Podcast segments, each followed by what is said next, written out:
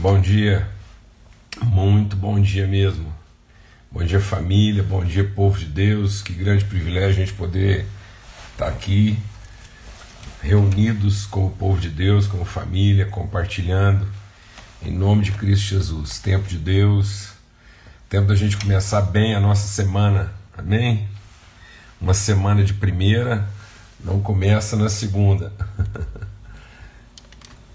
Então é um grande privilégio a gente poder começar bem a nossa semana, logo de manhã, abrindo a palavra de Deus, tendo um momento de comunhão, de oração, sermos guiados pelo Espírito Santo, sermos transformados no nosso entendimento, amém? Tem sido um privilégio mesmo caminhar com os irmãos aqui e todas as semanas a gente poder começar a nossa semana fundamentados nos princípios da palavra de Deus, fundados nos princípios da palavra de Deus, né? buscar mesmo aquele alimento sólido, vivo, eficaz para a transformação do nosso entendimento. Amém?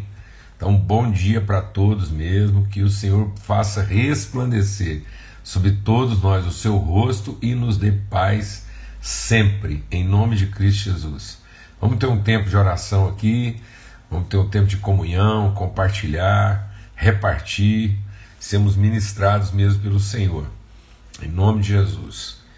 Esperar mais alguns minutos aí, o pessoal está chegando, acordando, né? e a gente poder ter esse tempo juntos aqui. E a gente vai, enquanto Deus for servido, né? em alegria, graça, a gente vai continuar aqui tendo esse tempo de comunhão, de relacionamento, sempre aos domingos, às 8 horas da manhã. Independentemente de quarentena, de qualquer outra coisa, o nosso empenho, é, escolhemos esse horário por uma questão mesmo de princípio, para podermos é, aprender né, a, a, a, a essência, a importância, a relevância da gente é, iniciar as coisas pela semente, né, pelo princípio, por aquilo que, que é gerado em Deus. A palavra de Deus diz que tudo aquilo que é nascido da carne não nada se aproveita. Então nada se aproveita daquilo que é gerado em nós, mas aquilo que é gerado através de nós pela semente do Espírito, a semente espiritual. Então é um princípio mesmo de da semente, de um princípio de geração. Então, em nome de Cristo Jesus, nosso esforço aqui é entender que o que é gerado no espírito é espírito, o que é gerado na carne é carne. Muitas vezes a gente gera coisas da nossa própria vontade, do nosso pensamento, depois queremos que Deus abençoe isso. Então a bênção não é o que vem depois, a bênção é o que gera. Então nós somos abençoados porque fomos gerados da bênção de Deus. Amém? Então nós não produzimos a bênção de Deus. A bênção de Deus é que gera toda virtude e revela toda a virtude de Deus através de nós. Em nome de Cristo Jesus. Pai, muito obrigado mesmo por esse tempo aqui de comunhão, de relacionamento, um tempo de amizade.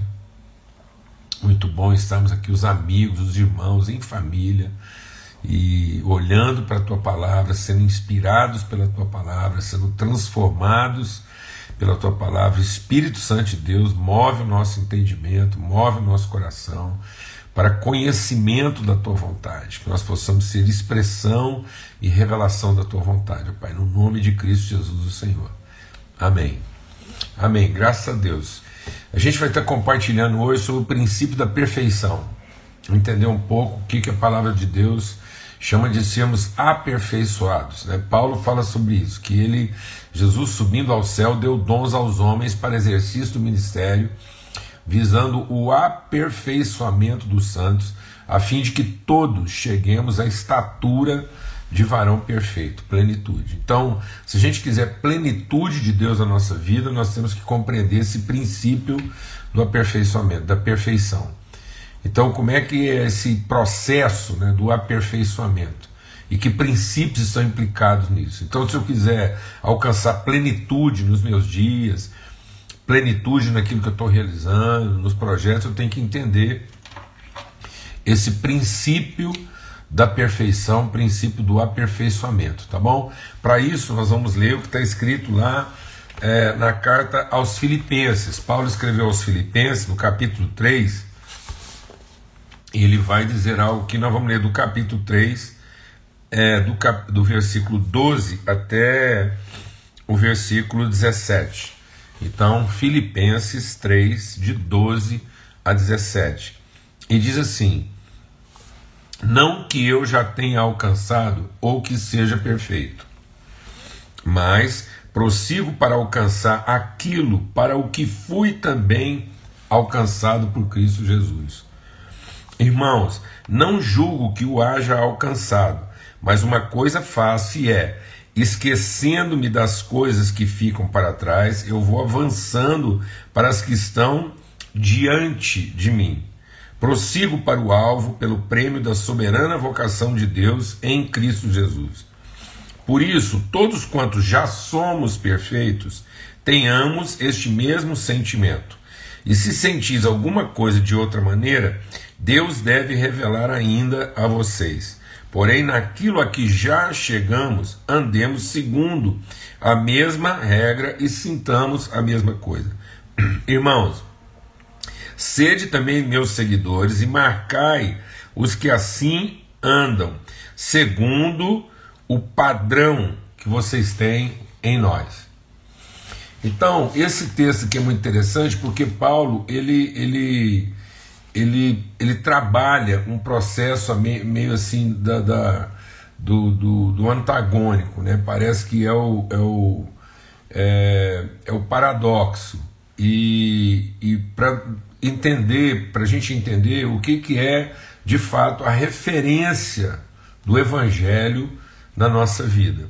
Porque ele diz assim: não que eu já seja perfeito. Então ele está assumindo que ele não é perfeito, mas depois ele diz assim: e todos nós, quanto já somos perfeitos. Então, peraí. Paulo está dizendo que não é perfeito, e no entanto ele está dizendo que já somos perfeitos. Então nós já somos perfeitos ou não somos perfeitos? O que Paulo está dizendo é o seguinte: nós somos perfeitos, apesar de não estarmos aperfeiçoados. Então, o aperfeiçoamento é o processo pelo qual passa todos aqueles que já são perfeitos. Então, a perfeição só é possível para quem já é perfeito. Então, quem já é perfeito tem uma referência de perfeição, segundo a qual ele vai ser aperfeiçoado. Então, ao contrário do que muita gente pensa, né, o aperfeiçoamento não é um processo de corrigir. Deus não está corrigindo um errado para tornar ele certo. É isso que nós precisamos entender de maneira clara na nossa vida. Não é mudar uma coisa em outra, mas é transformar a coisa que já é numa expressão plena do que ela é. Então é um processo de revelação de algo que ainda está encoberto. Amém, amados? É por isso que a palavra de Deus está sempre relacionando ao princípio. Por isso que é essencial a gente estar tá trabalhando no princípio. Então, a mulher samaritana, ela estava tentando corrigir coisas. Então, a vida dela era tentar um certo a partir de um errado. E aí, quando Jesus fala, se você soubesse o que Deus já te deu do seu interior, fluiriam rios de água viva. Então, ele está dizendo: existe algo de Deus na sua vida que está encoberto. E que a obra de Jesus, e é por isso que às vezes muitas pessoas é, não entendem isso, a obra de Jesus foi remover o que estava encobrindo, o que estava obstaculando, o que estava sufocando, fazendo morrer. Então ele vem e faz morrer. A nossa natureza humana estava corrompida. E essa natureza humana corrompida, ela estava impedindo que as realidades espirituais pudessem fluir de maneira própria. Então aquilo estava dentro de uma. É como se a, a, a nossa carne fosse a sepultura daquilo que é espiritual, que o homem morreu no espírito. Então agora que Jesus vem, remove o peso, remove a maldição, remove a escravidão desse pecado, perdoando os nossos pecados, de modo que esse pecado agora não pode mais nos impedir de perceber, de discernir aquilo que é o propósito original de Deus para a nossa vida. E ele ressuscita em nós o espírito que estava morto, mas só que agora ele não ressuscita com o espírito humano, de modo que aquilo possa ser morto de novo. Ele ressuscita com o espírito de Deus para a vida. Então agora eu estou sendo ressuscitado na minha realidade espiritual, gerado de um espírito de Deus. Então a minha espiritualidade agora ela não é de um homem buscando a Deus, mas é a espiritualidade de Deus se revelando plenamente através do homem, que é o propósito original de Deus. Né? Produzir através de nós uma imagem de quem ele é. Então ele removeu, ele destruiu o jugo, aquilo que podia impedir o nosso aperfeiçoamento. Então o que podia impedir o nosso aperfeiçoamento? Essa prisão, essa sepultura, esse jazigo da nossa carne. E ela vai continuar resistindo, mas ela não tem mais poder. Por isso que o apóstolo Pedro ele diz assim: Nós fomos agora gerados de uma semente incorruptível. Então nós não podemos mais ser subjugados por aquilo que antes corrompia, porque agora eu sou gerado de uma semente incorruptível, uma nova criatura, nascido do Espírito. Amém? É isso que Paulo diz então. Então, eu ainda não me encontro na minha situação, no meu estado perfeito, mas eu já sou na minha condição perfeita.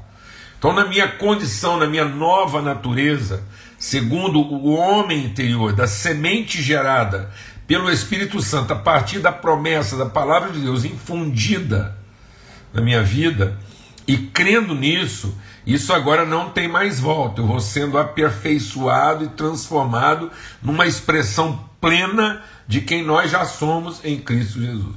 Por isso que muita gente não está conseguindo viver esse aperfeiçoamento. Porque ele está tentando, na sua carne, na sua força, na sua capacidade, se tornar o que ele ainda não é. Ele não tem uma convicção de quem ele já é. Ele tem uma expectativa de se tornar o que ele ainda não é. Então muita gente está pensando que o esforço de santidade é o esforço de me tornar a pessoa que eu ainda não sou. Sendo que o esforço de santidade é o empenho de ir me tornando uma expressão cada vez melhor e perfeita de quem eu já sou. Em nome de Cristo Jesus. Por isso que o Pedro diz o que? Ele diz assim: sejam santos, como é santo o vosso Pai. Por isso que é de uma semente incorruptível. O aperfeiçoamento tem como modelo aquilo que é a revelação de Deus em. Então não é uma expectativa de chegar aonde Deus está, como se eu não fizesse parte disso, mas é a convicção de me tornar uma expressão cada vez mais próxima de quem Deus já é na minha vida. Então é um processo de maturidade, é um processo de responsabilidade, de compromisso. Não é um esforço em que eu vou me modelando naquilo que eu imagino ser o correto. Não, é um esforço de submissão para ser modelado por Deus naquilo que Deus entende que é bom. Então, a, a, o aperfeiçoamento é um processo de submissão e não de conquista. Eu não conquisto a perfeição, eu me submeto ao que é perfeito. Vou repetir. Eu não conquisto a minha perfeição, eu vou me submetendo ao que é perfeito. No fim, eu não sou um resultado. Eu, eu sou muito ruim para nome, né? Às vezes guardo as coisas e, e não guardo os nomes. Tem um escultor famoso, é, eu não vou falar o nome aqui para não misturar um com o outro. Mas eles perguntaram assim, qual era o motivo, por exemplo, dele, o, o que que ele, qual era a, a referência dele para esculturas, as esculturas que ele fazia serem tão perfeitas. É, ele diz: Eu não, não faço nada. É, a escultura já está lá dentro da pedra. Eu só tiro aquilo que não é a escultura. Fantástico isso. É como se ele pegasse uma pedra e ele fosse removendo daquela pedra tudo aquilo que não é a escultura. Tá vendo? Então, o aperfeiçoamento não é aquilo que eu estou tentando fazer para me tornar o que eu não sou. Não é um trabalho das minhas mãos. É uma submissão à manipulação de Deus, de modo que Deus vai tirando de nós tudo aquilo que não é nós, que não é a gente, de modo que eu vou me tornando a perfeita imagem de quem Ele é. É a mesma coisa que acontece com o ouro. Por isso nós não podemos lamentar. Deixa Deus ministrar o nosso coração. Nós não podemos lamentar a ação de Deus, por mais que a gente ache essa ação muitas vezes pesada, difícil e quase insuportável. O Paulo diz uma coisa tremenda, eu aprendi isso com um amigo muito querido, né?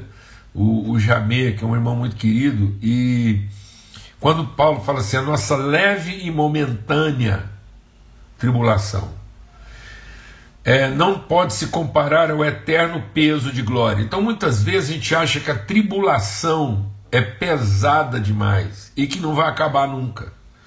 Então, muitas vezes eu estou passando por um processo de tratamento de Deus na minha vida, para o meu aperfeiçoamento. Eu estou achando que aquilo é pesado demais e tenho a sensação de que aquilo não vai acabar nunca, sendo que a palavra de Deus diz que por mais dolorido que seja o processo que eu estou sofrendo com Deus, ele é leve e momentâneo.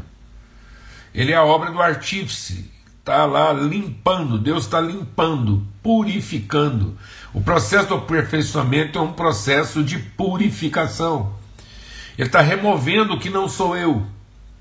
Ele está tirando da minha vida aquilo que é passageiro.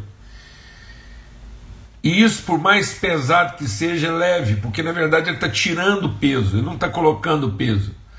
Por mais que eu ache que seja pesado demais, vai chegar um ponto em que eu vou, vou me sentindo aliviado, porque vai removendo da minha vida coisas que eu valorizava e que na verdade nunca tiveram valor.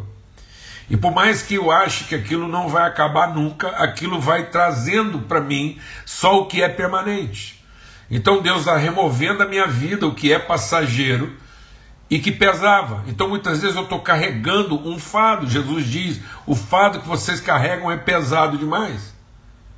O que eu vou colocar na sua vida é leve. Porque na verdade é todo um sofrimento e às vezes nós estamos feridos. Nós estamos feridos daquele fado, daquele, daquele entulho pesado que estava sobre a nossa vida e agora Deus está removendo isso.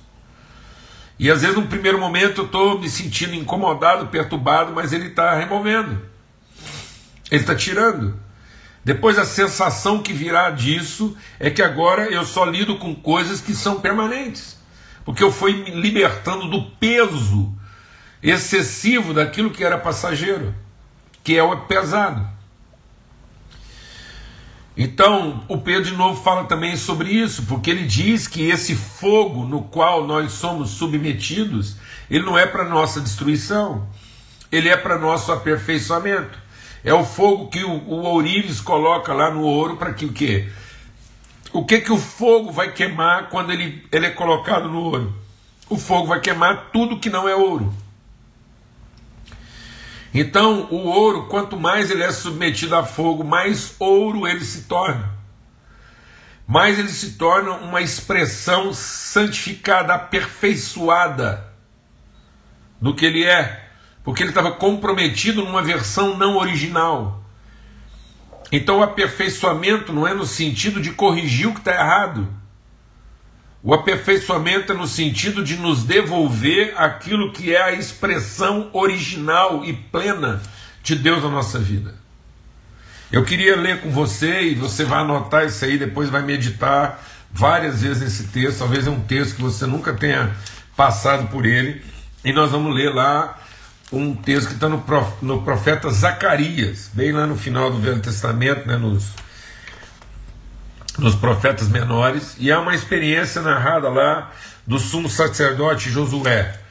Então, é, o texto narra o seguinte: deixa Deus ministrar o nosso coração aqui e para a gente entender isso. Então, lá é, no livro do profeta Zacarias, no capítulo 3, diz assim: o Zacarias dizendo: E ele me mostrou Josué, o sumo sacerdote.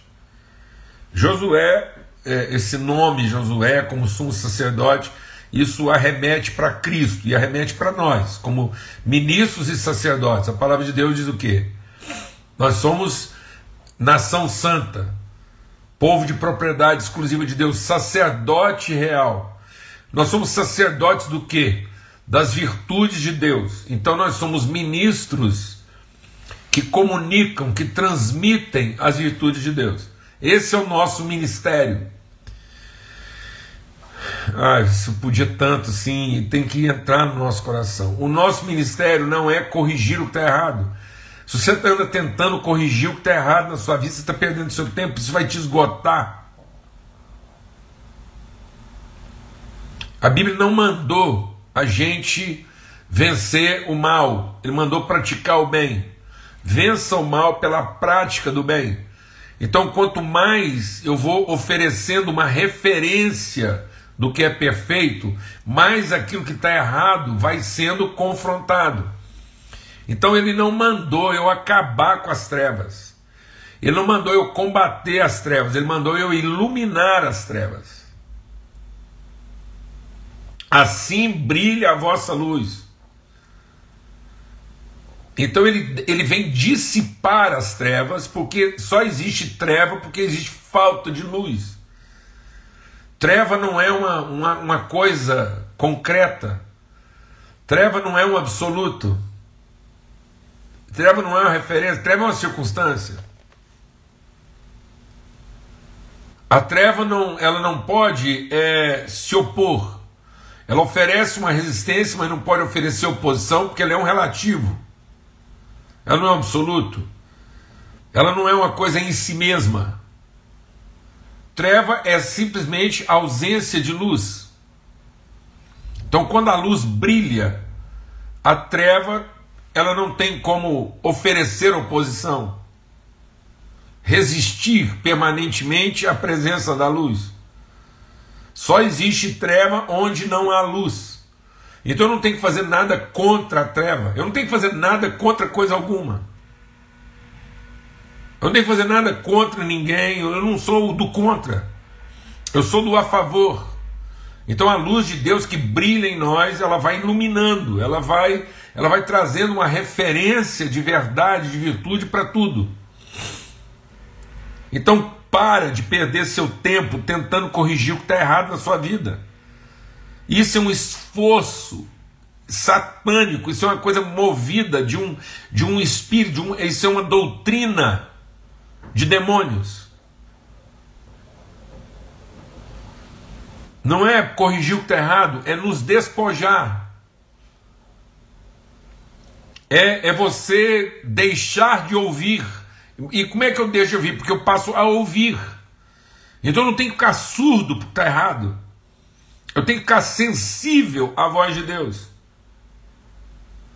Quanto mais eu me submeto à voz de Deus e quanto mais eu medito sobre aquilo que Deus diz que eu sou, mais eu vou me tornando uma expressão exata do que eu sou. Para de ficar tentando corrigir seu marido que está errado. Para de ficar tentando corrigir sua mulher que está errada. Ficar tentando corrigir seu que está errado. Para de ficar tentando consertar a sua igreja que está errada. E seja uma referência de plenitude então você quer abençoar seu marido, pare de ficar falando para ele o que está errado na vida dele, seja uma pessoa, uma mulher compromissada em ser a mulher que Deus fez para ser, que nem um marido desgraçado é capaz de corromper. Para de ficar falando para sua mulher a mulher que ela tem que ser.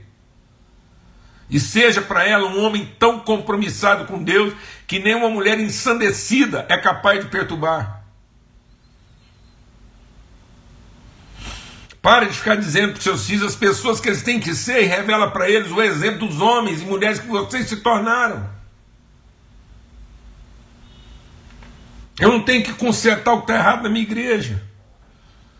Eu tenho que ser na igreja que eu congrego, no trabalho onde eu estou, na empresa onde eu estou, a expressão do que é uma pessoa que se submete à vontade ao Espírito de Deus e vive segundo a Sua palavra. Então, o que vai inspirar pecadores não é dizer para eles o que está errado na vida deles, é revelar para eles uma pessoa compromissada, assim brilha a nossa luz. E aí, aqui no profeta, esse, isso é um sacerdócio. Isso é um sacerdócio. Esse é o nosso ministério. Nosso ministério é sair por aí corrigindo tudo que está errado nesse mundo, não, mano. Nosso ministério é revelar ao mundo a expressão de homens e mulheres perfeitamente compromissados e submissos à vontade de Deus e que andam, segundo a Sua palavra, na direção do seu espírito. Então ele diz aqui: Ele me mostrou o sumo sacerdote posicionado diante do anjo do Senhor. Então, outra coisa que a gente precisa aprender, lembra que a gente leu lá em Filipenses, Paulo diz assim: nós devemos andar. Eu faço, o que, que eu faço? Como é que Paulo diz? Como é que ele faz para ter essa vida de aperfeiçoamento? Ele diz: Eu vivo segundo o que está diante. Eu estou insistindo uma coisa aqui, a gente volta e meia passa nesse assunto. Isso faz toda a diferença. Você não está vivendo de acordo com o que está adiante. Você está vivendo de acordo com o que está diante. E como aquilo está diante, há uma tendência a gente pensar que está adiante. Não confunda a eternidade que está diante de você com o futuro que está adiante de você. Então eu tenho que ter como referência, como paradigma, como parágrafo da minha vida, uma referência de absoluto que está sempre diante, ou seja, eu não desvio os meus olhos do que está diante. Então, toda vez que a minha vida dá uma equivocada, eu não tenho que pensar no futuro, eu tenho que pensar onde foi que eu deixei de olhar para minha referência de absoluto eterno. Porque na verdade, se a minha vida não está sendo aperfeiçoada, não é porque alguma coisa deu errado, é porque eu deixei de olhar e me submeter àquilo que é a referência de absoluto na minha vida. Então, toda vez que eu desvio o meu olhar, por isso que nós olhamos lá para Hebreus, diz o quê? Olhando firmemente para o autor e consumador da nossa fé. Então nós temos que parar, deixa Deus ministrar o nosso coração, nós temos que parar de pensar que Jesus é a nossa expectativa futura porque Cristo é a nossa referência eterna. Então Cristo está sempre diante de mim, Ele é a minha referência. Então Jesus é o nosso Salvador, porque Ele se tornou o Senhor da minha caminhada. Ele é a minha referência absoluta. Eu estou olhando para Cristo e Ele diz a pessoa que eu sou. Eu, ele é o meu modelo de santidade e de perfeição. E eu quero ser aperfeiçoado até me tornar uma expressão exata de quem Cristo é. Então eu não estou fazendo alguma coisa aqui, eu não estou fazendo nada aqui para garantir que no futuro eu vou encontrar com Jesus. Mas nós estamos fazendo todas as coisas aqui para todos os dias nos parecermos cada vez mais com Cristo. Vou repetir. Nós não estamos fazendo nada aqui para garantir que no futuro nós vamos encontrar com Jesus. Nós estamos fazendo todas as coisas aqui para que todos os dias nós possamos nos tornar uma expressão mais exata de quem Cristo é. E assim nós vamos sendo aperfeiçoados, que é o que Paulo diz. Então nós que já somos perfeitos, nós que já somos perfeitos, vamos sendo aperfeiçoados. Porque nós não estamos perfeitos, mas nós já somos perfeitos. Então, o aperfeiçoamento é para quem já é perfeito, para que ele sendo perfeito, ele também esteja num estado de perfeição. Amém? E aí o que acontece aqui? E aí o que aconteceu? O ele está lá, então o, o sumo sacerdote Josué, ele sabe de quem? Ele está diante do anjo. O anjo está diante dele. Então é uma relação direta. Aí que aconteceu? Aí, e o Satanás de pé estava ao seu lado para se lhe opor. Então o que, que me opõe? O que, o que, que se opõe à minha santidade? O que não está diante.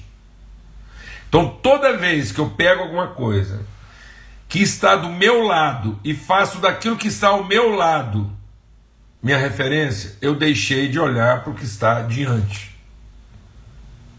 Por isso que Deus perguntou para o Adão, antes de perguntar o que, que ele tinha feito: Para que lado você olhou? É como se Deus perguntasse assim: Quem te fez saber? Então quer dizer que alguém disse alguma coisa a seu respeito que não foi, eu deixei de ser a referência de quem você é. Quem está dizendo para você quem você é? Quem está dizendo para você como é que você deve viver e, e ser? Quem? A voz que você está ouvindo, ela vem de Cristo que está diante, ou ela vem de outras vozes que estão ao seu lado? Quem é a sua referência? Quem inspira você? Quem inspira você a ser a pessoa que você é? Quem inspira você a ser o profissional que você é, o pai que você é? Quem? Quem é? É alguém que traduz, a sua inspiração é alguém que reflete Cristo? Ou é uma voz qualquer? Que avalia se você está certo ou errado? Satanás é essa voz que está sempre julgando a gente no que está certo e no que está errado. Satanás nunca vai dizer quem você é. Satanás sempre vai dizer para você quem você poderia se tornar. Porque foi isso que ele falou para Adão. Deus abençoou o homem para ser a imagem de quem ele já era. E o diabo veio e disse assim: se você fizer isso, você vai se tornar quem você ainda não é. Então, o que, que motiva a sua vida? Quem que inspira você? Quem que diz o que, que você tem que fazer? Alguém que está sempre dizendo para você a pessoa que você não é e que poderia se tornar.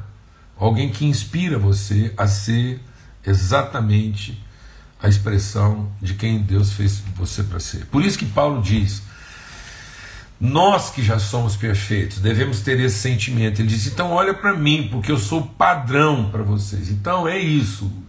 É, não, é uma, não é um conjunto de regras, não é um, um, não é um conjunto de normas, é um padrão, é uma referência. E aí ele diz aqui: o Satanás acusando. E o que, que o Satanás vai falar? E aí ele começou a acusar, mas o anjo do Senhor repreendeu Satanás. Então deixa Deus ministrar no seu coração. Ninguém tem que defender a si mesmo.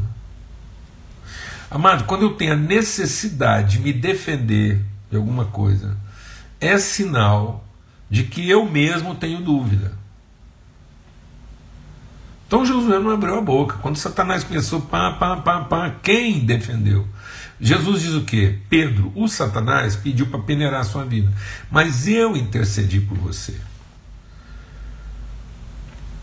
O João, apóstolo, escreve isso.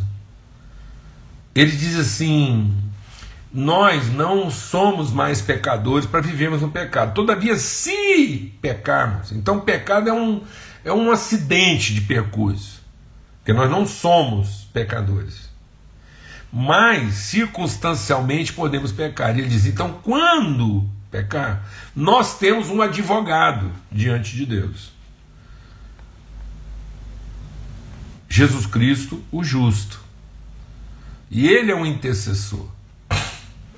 Então o próprio anjo do Senhor é que intercede por Josué. O Josué está lá caladinho. Ele não o que falar, não.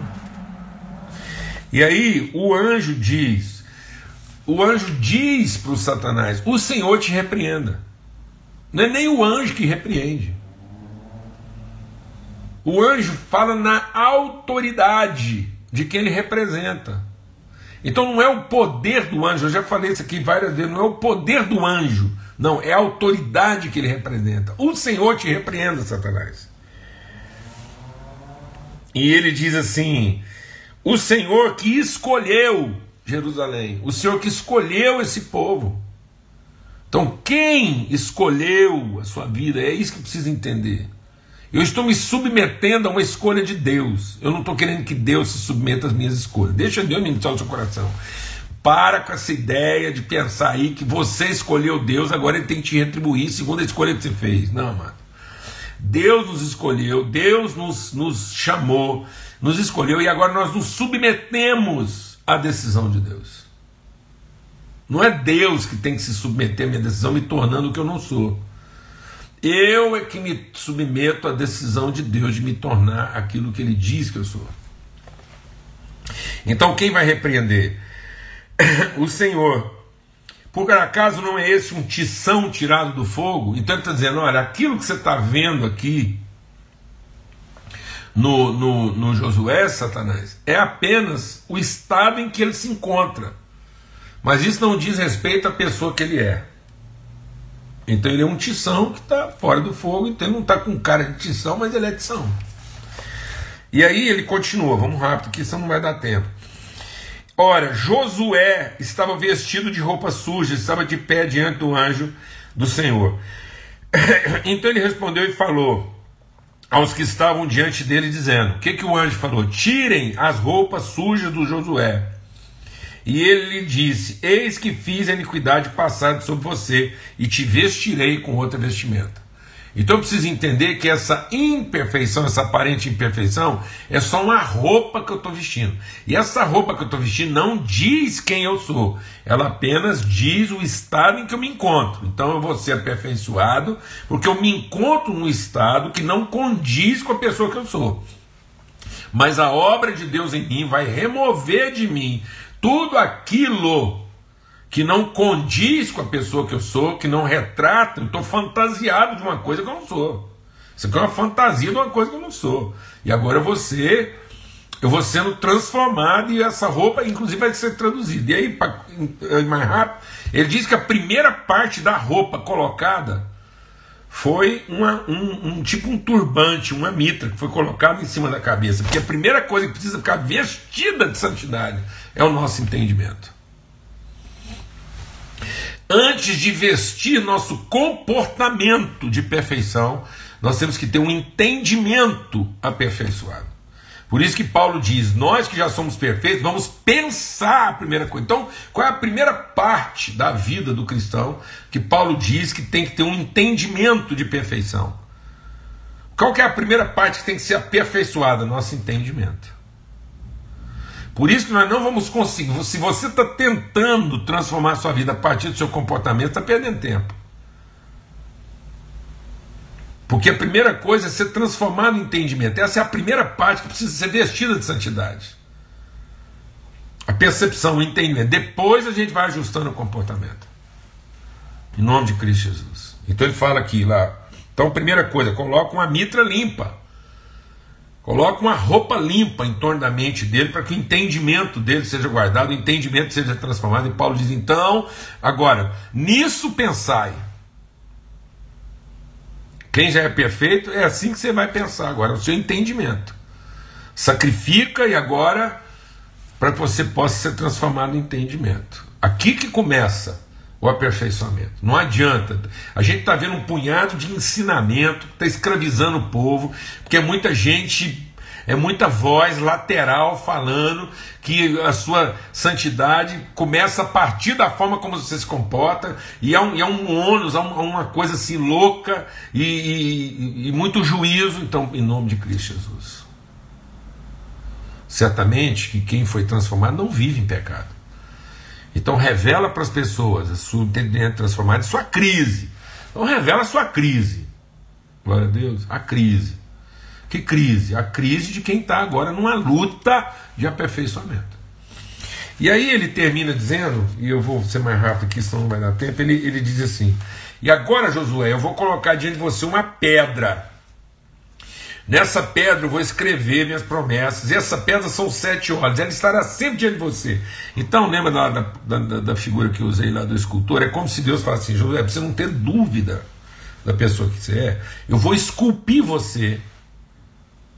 Eu vou esculpir você em pedra. e vou colocar a, a sua escultura. Eu vou colocar para você, diante de você, a imagem de quem você é acabado, pronto, esculpido. Então não é a imagem que você está fazendo, não são nossas imagens construídas. Liberte-se das imagens que você construiu da pessoa que você gostaria de se tornar. Quebra essas imagens, isso tudo é idolatria, tudo idolatria. E começa a perceber a imagem que Deus esculpiu de nós. Ele fez. Quem é essa imagem esculpida? É Cristo. Ele é a perfeita imagem de Deus. Ele é o homem esculpido, talhado e colocado diante de nós. Essa é a pessoa que nós vamos nos tornar.